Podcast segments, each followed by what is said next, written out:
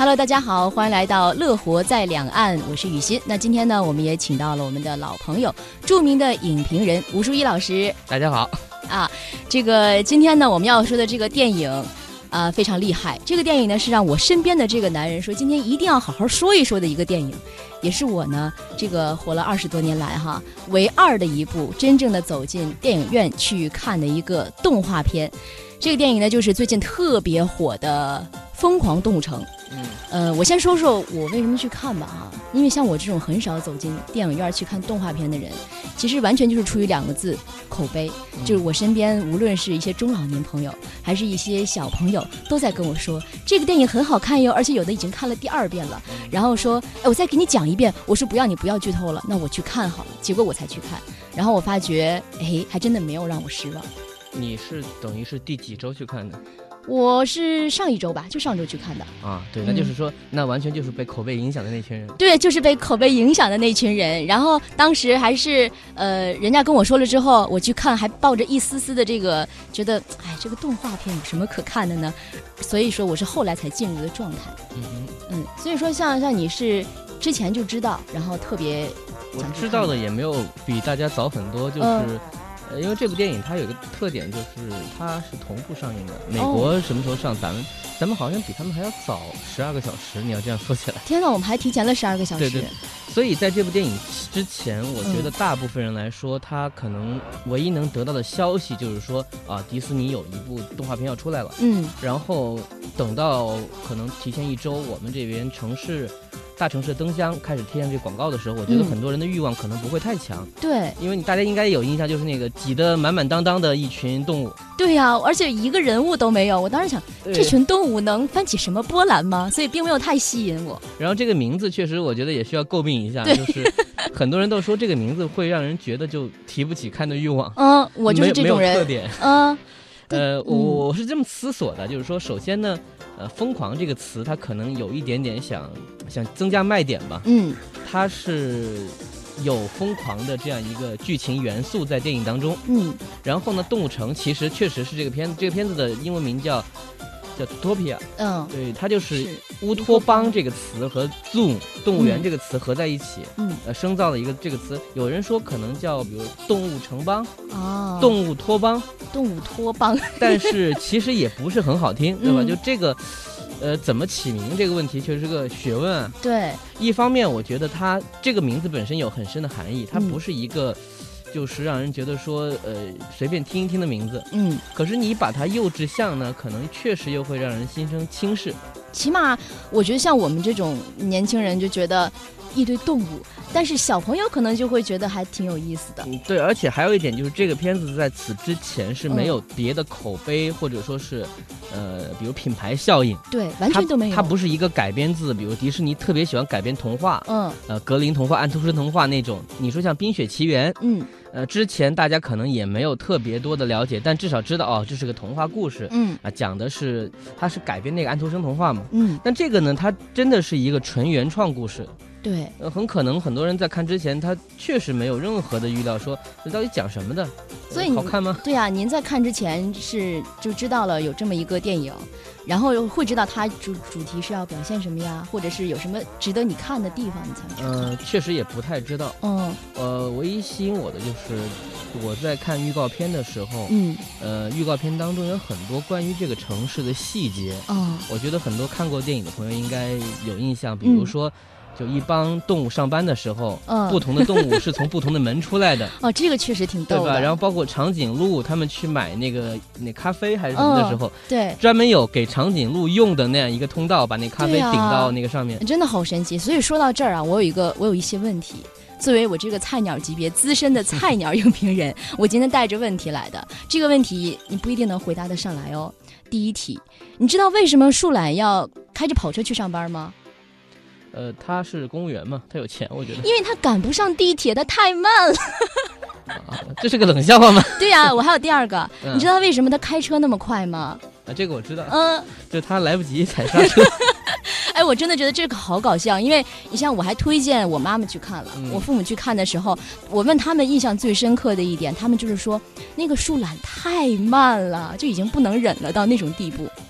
而且这个形象现在变成了。大家用来讽刺各个不同部门 效率慢什么。快递啊，等等，就是这样的一个一个标准。事实上，他本来也他是有这个意思的，他确实在讽刺。他那个就是在讽刺美国的车管所效率低下，效率很低。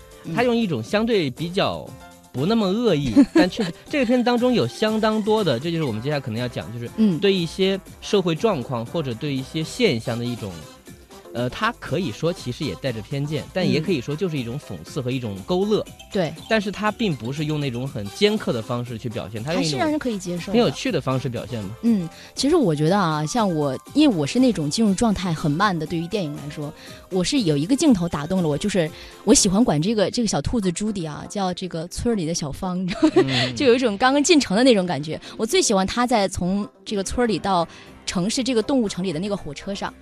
然后带着那个音乐，充满了他的憧憬，他的那种期待，然后他所有美好的向往，我觉得就非常的和一些刚刚从家里出来打拼的年轻人特别像。呃，他很容易让你有一个代入感，对，特别是你。呃，不是来到，就是从一个小地方来到大城市，嗯，比如在北京、北上广这些城市，嗯，你肯定是带着一个自己的想法，说我到这儿，故事当中说的很清楚的台词嘛，你到这儿可以实现梦想，对，你可以变成任何人，嗯，你看这个电影，你最印象深刻、最喜欢的一幕是是哪一幕？呃，其实。呃，这要分两两边说。嗯，我最喜欢的其实是主线上的那个，就是狐狸和兔子的感情的部分。嗯，这个是主线。就主线上就是狐狸说的那句话嘛，说，啊，过来抱一下吧，你们兔子就是爱哭。哎，我能说一下，我看了你的博文，嗯，你形容这个兔子叫做 A cup 的性格是吗？就不是性格吧，就说是那样一种女女生嘛，就是我事实上是类似于，我觉得就是这一点，呃，很多人也猜测就是。他名字叫朱迪，是不是和《沉默的羔羊》中的朱迪福斯特？对，有人提出这个是是有关系的。嗯，因为他是一个在一个所谓男权社会当中，他也是个警官。嗯，呃，然后他确实遭受到了来自于对这个呃性别的歧视，觉得他可能不能干事儿。对，包括他的那个状况。嗯，呃，他身上其实没有太多强强烈的我们。平常说物化的女性的特征，对，比如她其实很多事儿是靠自己的，嗯，她不会第一时间去想着用我的性别特征去做事情，嗯，包括她的那种性格当中也没有我们常见的会觉得女生会撒个娇啊，嗯，或或者说是表现出一些软弱的时刻，当然是有的，对，对，但是她更多的时候是表现出比较积极，对，嗯，那么这种形象和我们。呃，常见就是那种三维比较好的那些荧幕形象，其实不太一样。好吧，我看了你写那篇博文之后，我觉得好像比这个电影还要励志一点。好，那么我们呢，先聊到这儿，有一首歌曲过后，我们接着聊。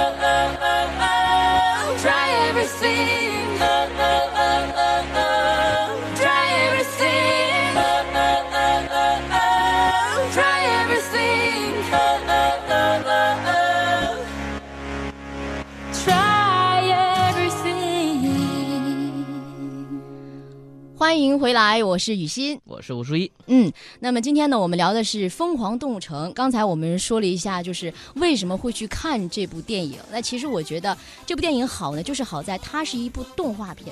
可是很多像我这样的年轻人就觉得。看起来它也不是那么像一部动画片，看着看着你就会觉得它其实它讲的故事，它的那些主题是你完全可以从生活当中找到对应的。嗯，其实我我看一个是那个他在火车上的镜头，再有一个呢就是他第一次去警察局的时候，然后呢人家所有的警察都是个儿很大的那种，他一个小小的坐在那儿就是完全看不到，只露出个耳朵。呃，就这一次的特点就是说他们是完全按照那个动物的严格的体积的比。比例来做的，就是兔子有多大，嗯，那么在那个比如说大象或者说犀牛的面前就应该有多大，就有多大。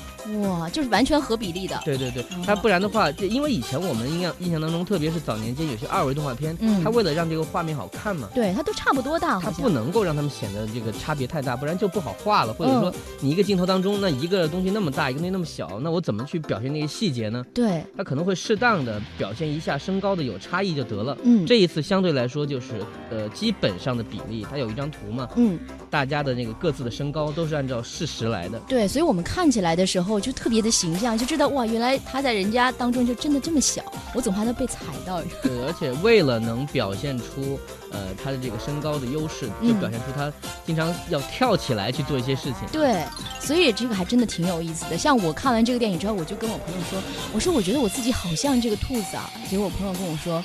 你是觉得你像他一样矮小吗？然后我当时我就嗯，好吧，这也算一点吧。确实有很多人能够在兔子身上看到自己各式各样的那个原型。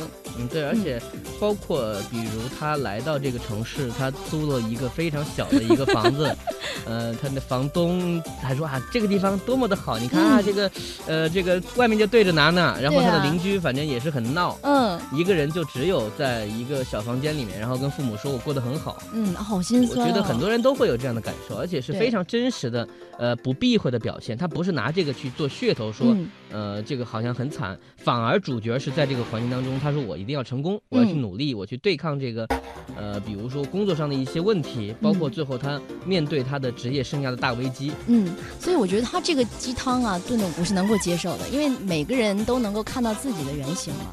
嗯，这也就是说，我觉得在这个这几年，嗯，迪士尼他开始在转变一些思路，嗯，他的剧本的质量确实变得越来越高了，所以很多人现在觉得说。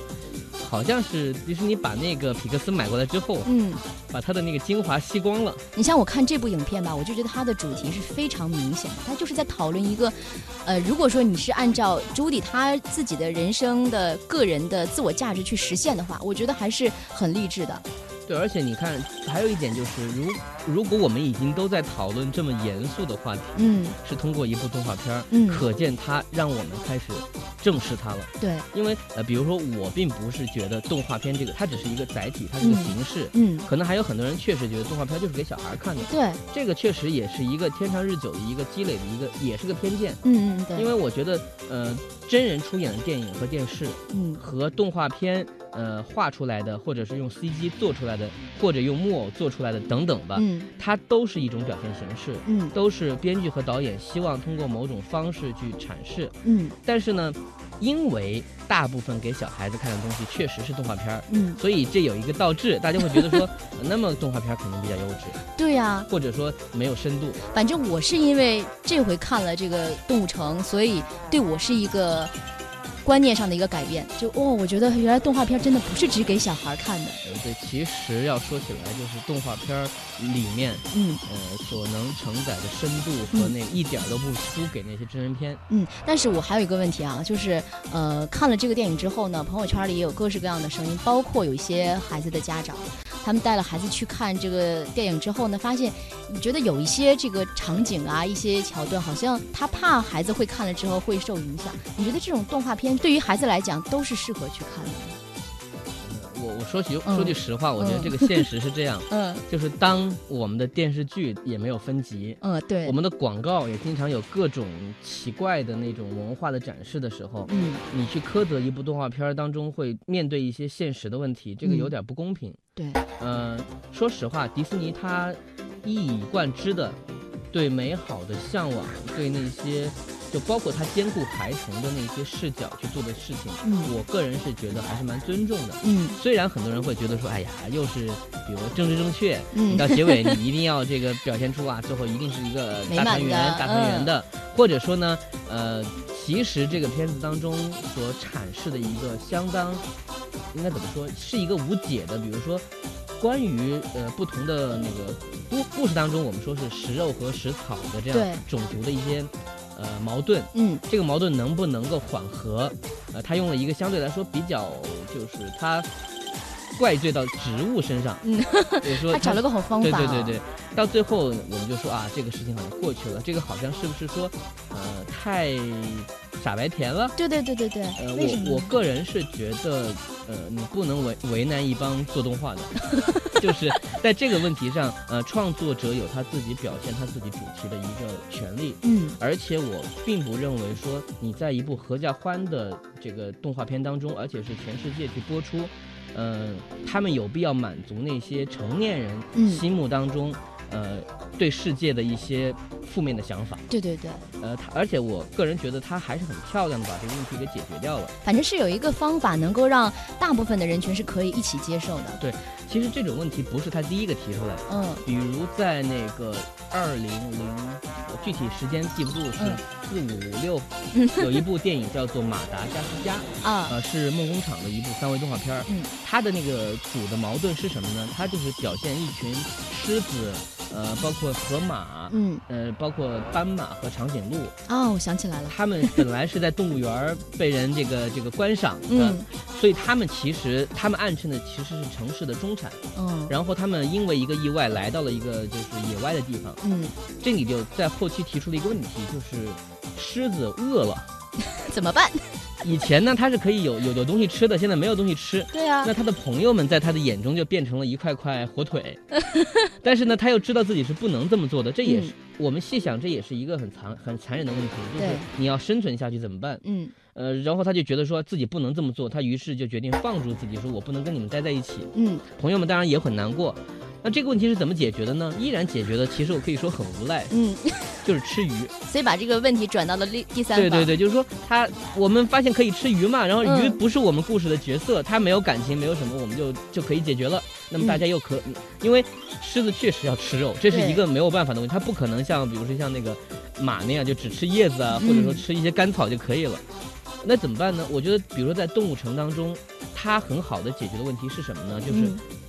这些动物本来已经是通过了很多年，它们相互之间找到了一个相互能够妥协的方法。对，比如说，他们呃，导演在一些采访中说过，说他们可以吃一些蛋白质，就是虫子制造的蛋白质来保持他们的身体健康。嗯，然后他们也可能喝牛奶。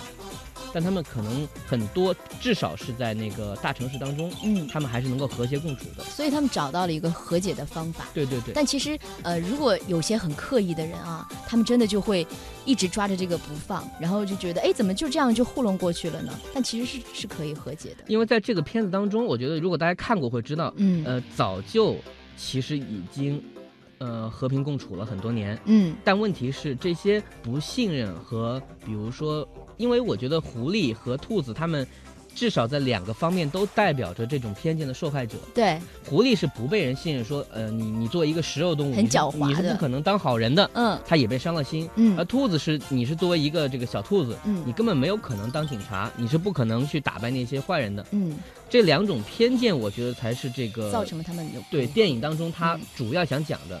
事实上，他们到底会不会吃肉不重要，嗯，重要的是你相不相信人是可以，比如说靠自己的意志，嗯，靠自己的努力去改变这一切。我觉得这才是他说的那个 try everything 的这个问题。对，那么我们歇一会儿，然后一会儿呢，咱们接着聊这个深入的问题。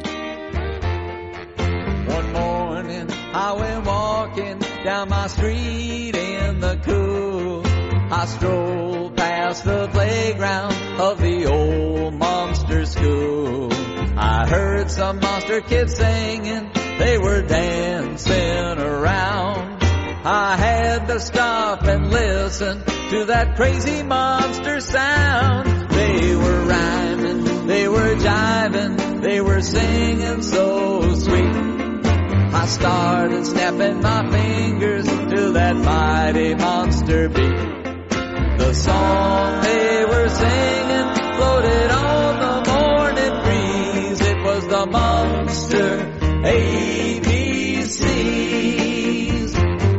sang A is for ah, B is for boo, C is for Celia, D the doors that we come through. E is for E. F is for fungus. G is for geek. H for monsters humongous. I is for itty monsters. J, some are jerks. K is for keep the lights on. L is for lurk. M stands for Monstropolis. N a nasty noise. O is for uh-oh. P is for purple things that scare little girls and boys and make them uh, Q is for quiver. R for Roz and Randall too.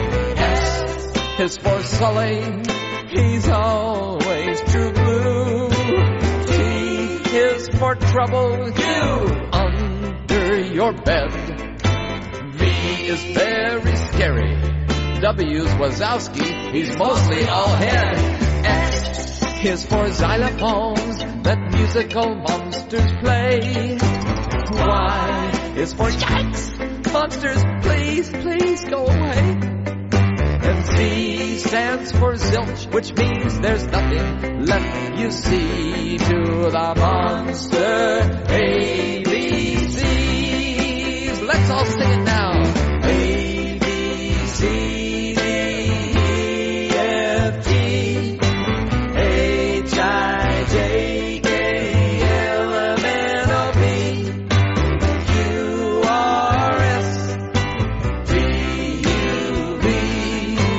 WXY.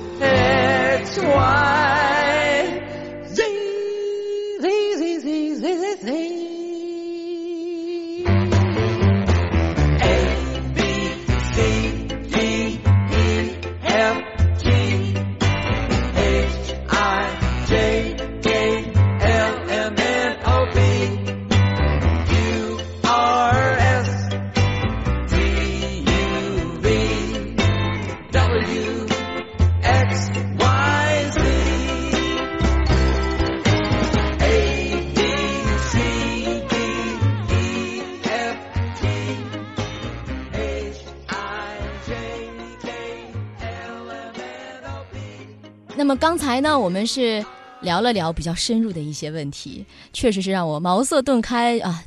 动画片原来没有那么简单，但其实像我我在看的时候，还有一点比较打动我的，就是他对于一些之前看过很多经典影片的人，还是有照顾的。比如说他那个那个小老鼠，没想到他是他的那个声音一出来啊，我就完全被打动了。其实那个那个不是老鼠，那个叫渠精。渠精啊，真的好专业哦，就是渠精。它它是啮 啮齿科的那个，他其实跟老鼠算近亲，但他不是不是老鼠那一科的。它比老鼠要就更小一点吗？有有，我也不是很专业，因为有更专业的人指出这个可能是，比如说是叫北极区哦，所以就是这个。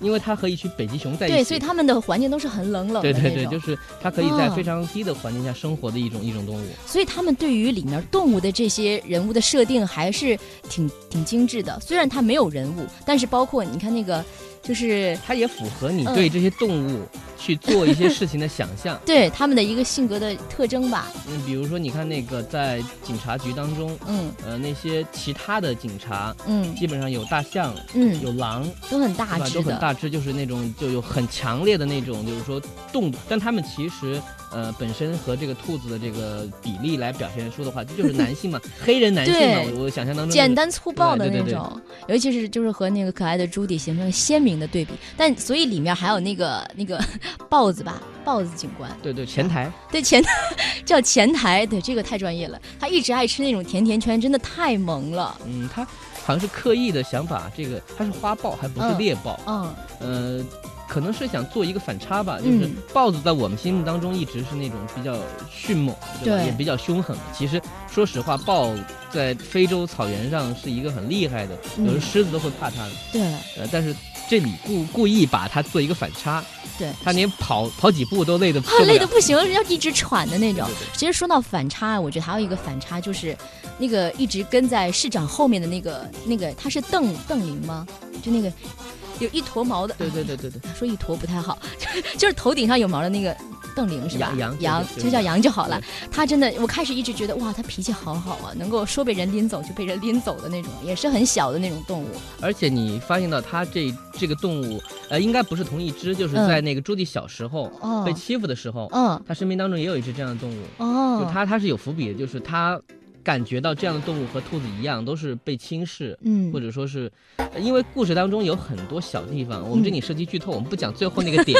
我们已经剧透不少了。对对对，但是呢，呃，我看到了大部分的这个表现人物出场的方式都是非常符合人物的性格和身份的。对，比如在第一次给那个朱棣他毕业的时候，去说啊，你恭喜成为第一个兔警官的时候，本来是那个羊要过去给他颁奖，对，这个时候那个狮子的市市长走过来，用手轻。轻的把它一扒，对就把？扒到后面去了。嗯。然后那个记者说：“来来，合个影，合个影。”然后那个那个羊就在后面，哎，给给我一点位子。就是你能发现，就是他即便是个副市长，但是他其实一点地位都没有，是压抑了很久的那种。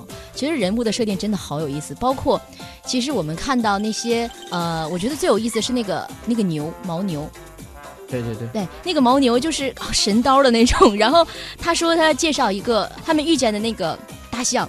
那个练瑜伽的大象，大大象其实什么都没干。对啊，他什么都不知道，然后问他什么都不记得了。但是那个牦牛就说的非常清楚，所以有些人就说，在牦牛身上能够看出来一点，就是我们身边有很多人，你会看到别人的天赋，你会看他各方面都很好，但往往忽略了我们自己所特有的一些东西。呃，其实他这个主要可能，我觉得总体那一段是在讽刺那种就嬉皮的那种文化嘛，嗯，就是在。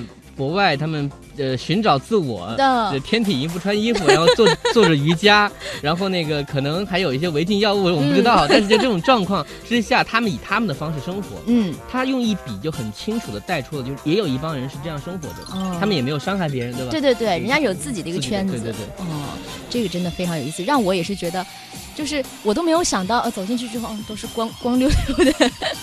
其实我们倒觉得无所谓，因为大象平时我们看的就是就是那样的。但它呃一旦，而且你看那只牦牦牛，它有很多毛啊，嗯，你会感觉到它好像穿了一件毛皮大衣啊，但是其实它是没穿衣服的。对，反正我要跟大家先爆料，之所以吴淑宇老师会看的这么仔细，是因为他已经看了两遍了呀，是不是？看了两遍。嗯。呃，说到呃，我接你刚才那句话，就是迪士尼有一个非常经典的笑话，嗯，叫做唐老鸭，嗯，平时是不穿裤子的。哎，你有印象吧？也露个露个露个白屁屁的，就是就是毛嘛。嗯，但他洗完澡是往下围浴巾的。哦，对啊，为什么？对，这是为什么？这是个这是个经典笑，就动物的一些和人，呃，这就是一个很有趣的效果。因为你比如说那个米老鼠，它是有裤子的，对，哎，对，它有，嗯。但唐老鸭基本是一个上半身的衣服，可能是为了好看，强调它那个下半身毛茸茸的感觉。可是我从来也没有注意过它的下半身，你不说我真的没注意。对，它那个尖尖的尾巴，你记得吧？对对，这个知道。但是它洗完澡又要像人类一样 把下半身围住，这这就很有趣的。意思啊！对，其实说到人物设定，就是刚才咱们说的那个朱迪嘛，他说他要做一个。警官的时候，他的爸妈就一直在劝他。他爸爸好有意思，就跟他说：“那我们就好好的种胡萝卜不好吗？”对，我们就是因为没有梦想，所以我们才能在这一直待下去的。我当时觉得哇，真的好负能量，而且负能量的很到位。呃，不过我觉得豁达的说啊，嗯，呃，其实也是一种价值观，就是看开嘛，就是他并没有完全去否定这种价值观，就而且我觉得这些话，我们呃作为比如说人子人女的这种心态来说，父母都会说，都会。其实我不会觉得你有多大成就，嗯，就是像那首歌里面唱的，其实到最后只是希望你回家看看，对吧？好和谐的这句这句话，有时候我们正说和反说吧，就是。呃，父母真的不希望你出人头地吗？其实也希望，对。但是可能代价就是你不能常年的陪在父母身边。对。那么他到底是希望你开心呢，还是希望你，比如说没有成就，和他一起待在一起就？呃，一辈子就这样没有太大的想法，我觉得这个是个人的选择，没有对错。对，这就关乎于选择了。所以一下子就想到他刚刚去那个城市的时候，好心酸，一天都不是很顺。然后看着手机屏幕爸妈来电的那一刹，FaceTime 的时候还给你泄气。对，简直是。当时觉得哇，这样的爸妈真的是挺可爱，但是现实我们生活中确实是这样。但又会让，就是如果你是你的话，你会很生气，对吧？这是很很很正常的事情。我本来就很辛苦在打拼，结果你父母还在说，哎呀，算了，回来吧，反正你也不行，那你肯定是不开心的。对，其实很多人物都是和我们生活中很像的，包括你，他在小的时候。他一直都是，我觉得他就是小的时候是属于张开怀抱拥抱这个世界的。他们不知道自己是原来不被别人信任、不被别人喜欢的那么一个。结果因为就是最简单，因为出身，嗯，就因为你是一只狐狸，对，然后没有人信任你，大家都认为你肯定是骗子，嗯。那么在这件事情上，他说：“那我就放弃吧。那么我为什么要对人证明？”我不是骗子，那我就当骗子好了。嗯，而且确实证明他是有天赋的，他很有天赋。那个呃，在他们第一次见面的时候，兔子就说啊，我觉得你真是很会演说。嗯，对对对。就那一段说，哎呀，太惨了，呀，今天我想买个买个冰淇淋，要买买个什么大雪糕买不到。嗯。就我当时就完全觉得哇，这个这个好可爱的狐狸啊，包括那个那个小狐狸的那个托儿耳郭狐啊，它也真的是就是它是真的很黑人的那种感觉啊。对对对对，非常它是一个呃，我觉得他那种状态是有点像，因为美国也有这样的演员，就是那种侏儒的演员哦，就是呃很很黑人，还在很多电影当中也出现。我不是说这跟那个演员有原型啊，就那种状态很像。嗯呃，个子很小，被人抱在怀里，但是一张嘴就是粗话。对对，一张嘴啊，非常嘿。黑白那种的那种，哇，真的是，还有一些人物设定是给你印象比较深刻的嘛？我们说了。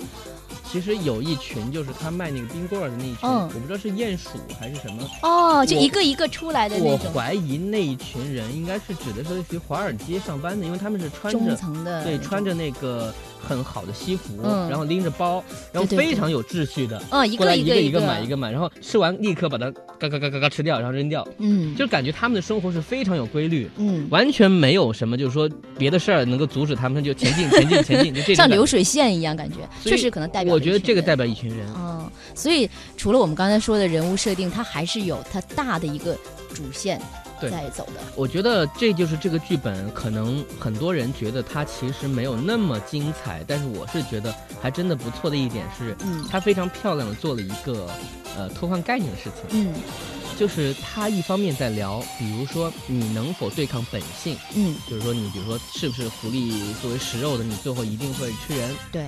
但另外一方面，他又在表现说你是否能对抗你的出身。嗯，就假如你是个乡巴佬，嗯，或你是一个就不是这个城市的人，你最后会不会被这个城市同化？对，最后变得你就永远不再记得自己的梦想呢？嗯，他非常漂亮的让狐狸和兔子在这个故事当中。交换他们的价值观一次，嗯，狐狸最终明白其实是可以去努力的，因为他已经是无所谓了嘛，嗯，而兔子也觉得说啊，我总相信我要努力要怎么样，可是呢，我内心的偏见，嗯，我觉得食肉动物就是会吃人，这个好像是本性吧，是 DNA 吧，我也错了，对，所以是两个人，包括对外界的一个认识和对自身的认识的一个碰撞，包括他们的友情，嗯，因为到最后呢，我觉得这个合合合在一起，我个人觉得就是这个，因为已经有很多画 CP 的图，嗯，感觉他们两。两个人真的好暖啊！对对对，这个，呃，我觉得至少我们在故事当中，我们先不谈有没有所谓的跨种族的爱情，我们先谈友情。因为兔兔子说过，说我是一个很差劲的朋友。嗯，在这件事情上，我个人觉得，他我们就聊友情的话，那就是一件事儿，就是你不能伤害你的朋友。对，这个是几岁的小孩一定也能看懂的。嗯，所以说他对于小朋友们对于这个友情方面，也是有一个他自己的一个认识。呃，就非常简单，非常简单，不需要家长解释就能看懂。对。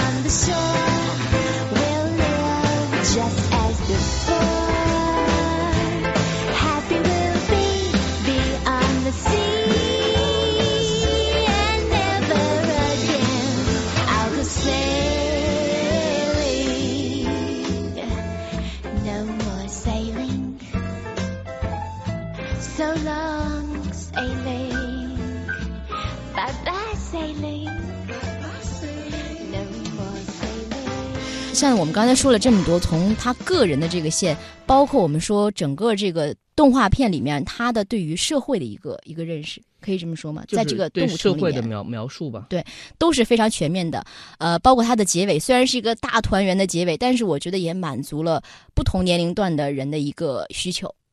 最终，其实嗯我觉得他给出什么答案不重要，嗯重要是在这个过程当中，你的心灵得到一次。就又带着某种悬疑，带着某种欢乐，和到最后的一个团圆的抚慰，嗯这个是我觉得是文艺作品的一个责任吧。嗯，起码是引发了我们看的人的一个思考，我觉得这就够了。最后你得出什么结论，这个嗯不是电影的事情。嗯，好，那么今天呢，我们这个疯狂动物城的这个话题就先聊到这儿。我们剧透一下下一期啊，下一期呢，我们要说的这个呢，真的是，我想啊，不管你是什么年龄段的人，起码都看过他的一两部电影，对吧？那么我们下一期接着聊，拜拜。拜拜。